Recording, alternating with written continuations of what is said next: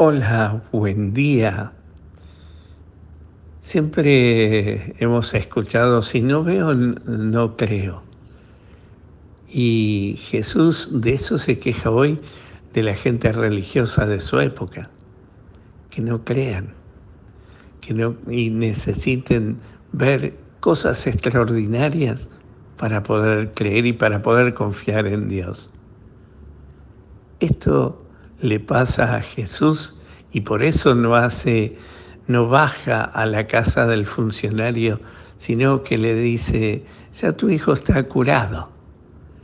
Y el funcionario se vuelve, le costó al principio volverse a su casa sin llevarse a Jesús.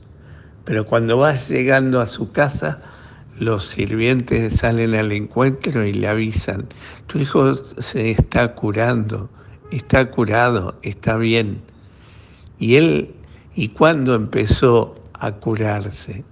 Ayer a la hora, a tal hora, y era la hora que él había estado con, con Jesús, y comprende, y, y cree, y confía, empieza a confiar en Dios, porque siente que se ha curado su hijo gracias a ese milagro de Jesús. Quizás lo que debamos aprender todos es a confiar en Jesús sin, sin grandes signos. Mucha gente, mucho turismo religioso anda buscando esos, esos signos extraordinarios. Incluso se suben muchas veces a las redes y se cree que es la gran, lo que hay que creer sí o sí.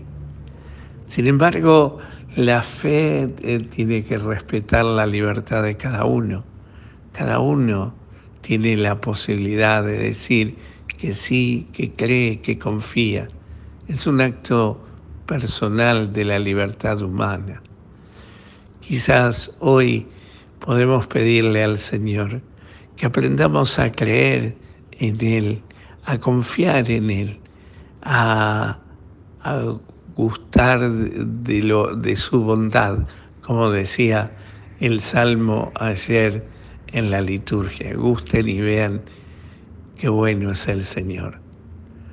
Pidámosle hoy al Señor que, que aunque no veamos los, los signos milagrosos en nuestra vida, descubramos que toda nuestra vida es un signo milagroso de la presencia de Dios que no nos deja de acompañar y que no andemos buscando lo extraordinario, sino descubrir a Dios en lo ordinario de todos los días, en el milagro de levantarse, en el milagro de trabajar, en el milagro de la familia, en cada uno de los pequeños milagros de todos los días.